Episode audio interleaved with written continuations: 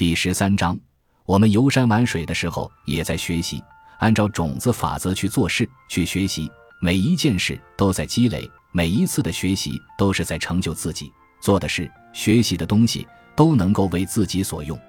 王阳明的弟子钱德洪带着两个弟弟跟着王阳明读书，他们的父亲去看望他们，发现他们好像并不怎么用功，就很疑惑：你们这样游山玩水，会不会影响学业呢？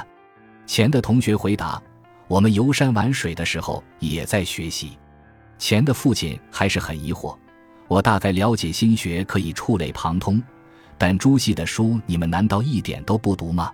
钱的同学回答：“我们是从良知上去掌握朱熹的学说，好比打折打在七寸上。”钱的父亲听了更疑惑，就向王阳明请教。